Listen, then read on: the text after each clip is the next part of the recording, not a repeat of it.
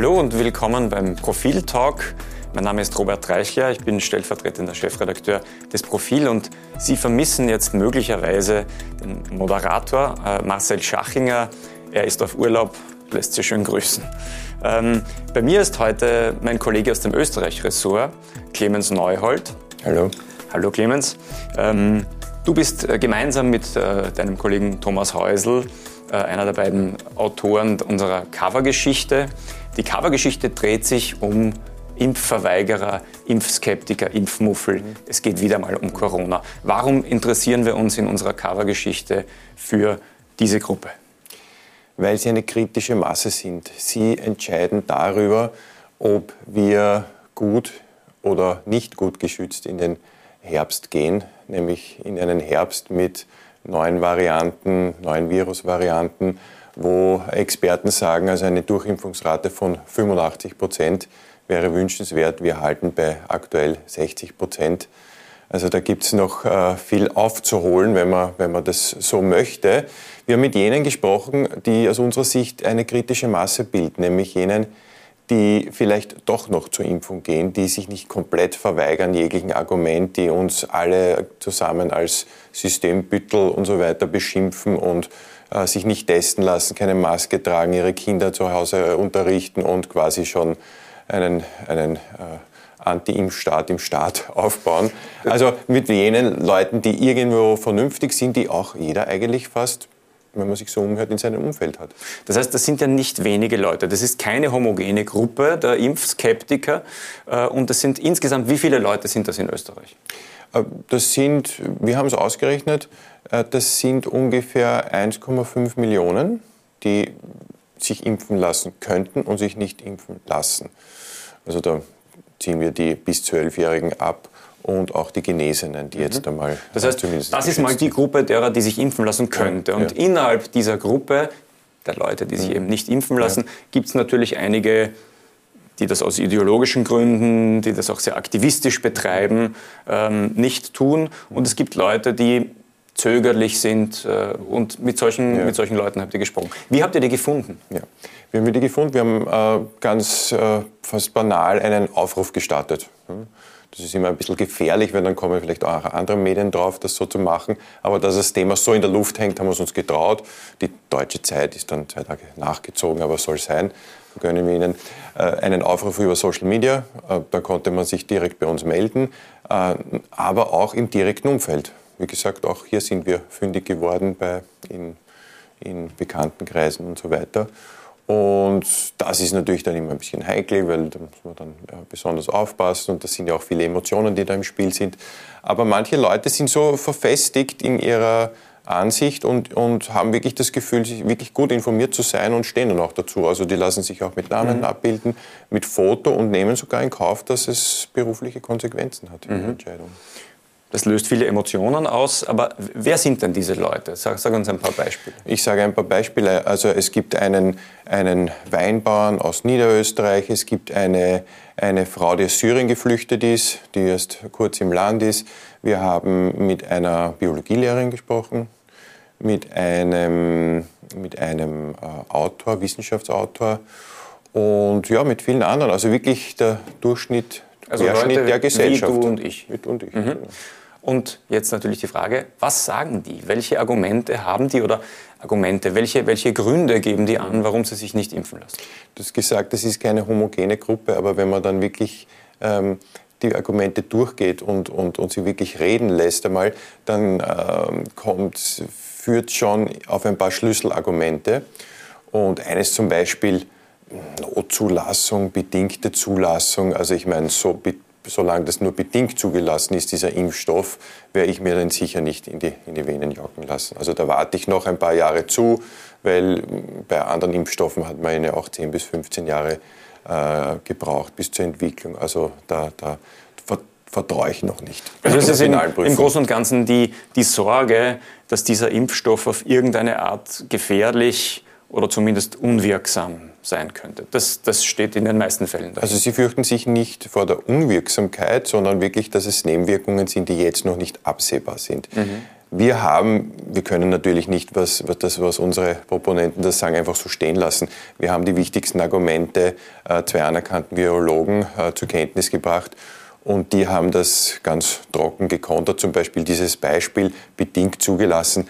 Es sind alle neuen äh, äh, Medikamente, aber auch Impfstoffe zunächst einmal bedingt zugelassen. Das heißt aber nicht, dass Nebenwirkungen äh, nur bedingt geprüft sind. Im Gegenteil, also die Prüfung der Nebenwirkungen ist abgeschlossen bei bedingten Zulassungen. Bedingt heißt, es wird weiter äh, daran geforscht, es wird weiter vertieft beobachtet. Zum Beispiel, wie lang genau wiegt der Impfstoff. Das kann man halt noch nicht wissen. Ne? Der Impfstoff ist, ist, ist safe. Äh, äh, sagt eben die, die Zulassungsbehörde und alle Experten. Nur ähm, man schaut sich weiter an und das heißt bedingt, mhm. aber nicht, dass irgendwas noch nicht geprüft ist, was, was Nebenwirkungen mhm. betrifft. Also wir hoffen natürlich, dass Sie sich das Profil kaufen, dass Sie es abonniert haben und die Geschichte mhm. lesen, aber mhm. ich glaube, diesen Spoiler können, mhm. können wir in ja. diesem Fall vorab schon geben. Äh, alle Argumente wurden äh, Experten vorgelegt und keines hat sich als valide erwiesen. Also keines sollte irgendjemanden davon abhalten, sich impfen zu lassen. Äh, es kommt oft der Vorwurf, ähm, dass man Leuten, die äh, solche Dinge sagen, die dann eigentlich nicht wahr sind, keine, keinen, keine Bühne geben sollte. Ähm, wir wollen in Profil aber in dieser Nummer genau denen die Möglichkeit geben, zu sagen, was sie bewegt. Warum tun wir das? Ja, ist, ich meine, da geht es um, um 20, 30 Prozent der Bevölkerung, die kann man ja nicht ignorieren, wie gesagt. Und man sagt ja auch, äh, im, im, eben wenn man im Bekanntenkreis dann äh, dass das Thema darauf kommt, verlässt man vielleicht auch üblicherweise nicht schreiend äh, den Tisch oder den Raum. Ähm, das, das gehört einfach zur Demokratie, ist, ist, ist, ist die Diskussion, der Diskurs in der Gesellschaft. Und es gibt einen Punkt, je besser ich Impfverweigerer verstehe, desto besser kann ich vielleicht auch mit, Impf, äh, mit, mit Anreizen arbeiten. Weil es gibt ja zum Beispiel zwei Schienen, zwei Schulen. Äh, was mache ich mit jenen? Entweder zwinge ich sie, Impfpflicht, Impfzwang, direkt, indirekt, oder, oder ich, ich, ich, ich gebe ihnen Anreize. Und äh, wenn ich dann verstehe, dass manche zum Beispiel dann sagen, na, wenn das oder das eintritt, könnte ich es mir doch überlegen, damit kann man arbeiten. Mhm. Das heißt, dass diese Information, was diese Leute denken und, und wie sie zur Impfung stehen, hilft auch in weiterer Folge dabei, sich, sich, Strategien zu überlegen, wie man die dann doch ins Boot holen mhm. könnte. Denn das Ziel, ja. das erklärte Ziel äh, des Staates, der Gesellschaft, mhm. unser aller, mhm. ist eigentlich die Herdenimmunität zu erreichen. Jetzt hast du mit den Leuten ja auch äh, gesprochen. Was ist denn so dein Eindruck? Ähm, bei, bei den unterschiedlichen Leuten? Was ist denn so der Knackpunkt? Wann würden die dann sich doch impfen lassen? Oder was fehlt denn? Oder, oder wie könnte man dieses Vertrauen herstellen? Es gibt ganz verschiedene, ganz verschiedene Knackpunkte, sage ich einmal mal so. Äh, dann auch versucht von 1 bis 5 das durchzuskalieren. Also 1 wird sich bald impfen gehen lassen, 5 never. Und also manche zum Beispiel die Frau aus Syrien, die, die, die ist halt leider sitzt sehr diesen Fake News auf YouTube auf und äh, ist aber dann, sagt aber, wenn, wenn sie dann einen, einen, Job hat, dann lässt sie sich einfach impfen. Also da steht das Existenzielle so sehr im Vordergrund und das, die Fake News, die lassen sich, lassen sich ja auch entkräften. Mhm. Also da würde ich durchaus sagen, Wahrscheinlichkeit hoch. Mhm.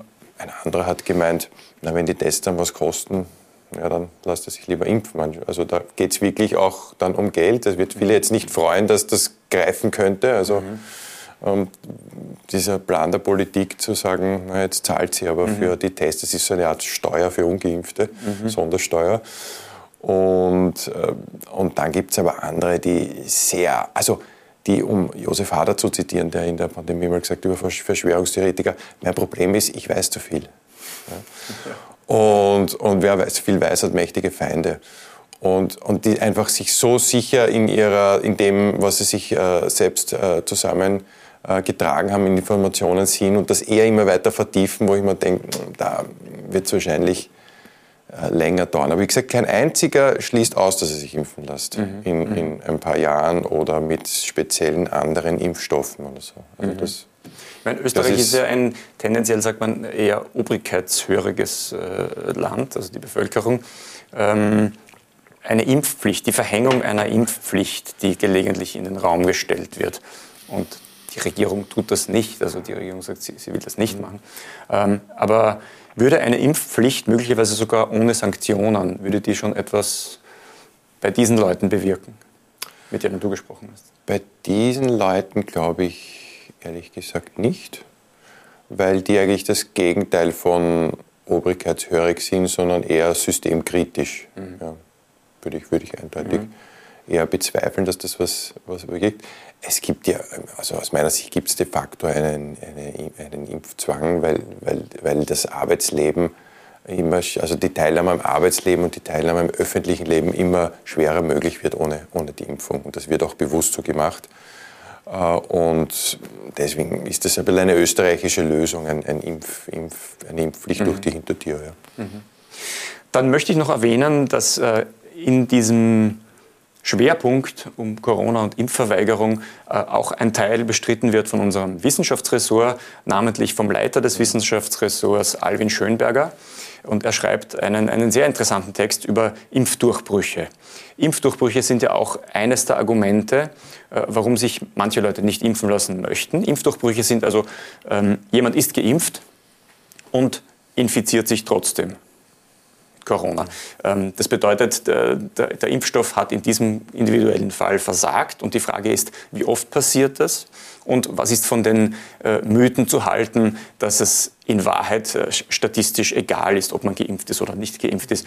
Alwin Schönberger hat sich das alles minutiös äh, angesehen und äh, auch da gilt Spoiler, selbstverständlich ist man deutlich besser geschützt, wenn man geimpft ist, als wenn man nicht geimpft ist. Das ist aber auch äh, statistisch sind das in, in interessante Vergleiche. Wie, wie kann man zu solchen Zahlen kommen, dass man plötzlich den Eindruck bekommt, äh, die Impfung würde nicht wirken. Impfdurchbrüche waren, glaube ich, auch äh, bei euch ein Thema. Absolut, ne? absolut. Schaut nach Israel, mhm. Impfweltmeister und jetzt wieder Rekord an Neuinfektionen. Schaut her, das wirkt nicht. Wie gesagt, Kollege Schönberger führt das sehr detailreich aus, dass das äh, erstens so überhaupt nicht haltbar ist und zweitens der Punkt schützt, vor, schützt deutlich vor einer schweren Erkrankung. Mhm. Selbst wenn ich das Virus bekomme, bin ich, bin ich wirklich äh, sehr, sehr geschützt vor einem schweren Verlauf. Mhm. Siehe in die Situation in den Spitälern auch. Danke, Clemens. Ich hoffe, liebe Zuseher, Ihr Interesse wurde geweckt am Profil und an unserer Covergeschichte über Impfverweigerer. Und ich verabschiede mich Danke, Clemens, und bis nächste Woche.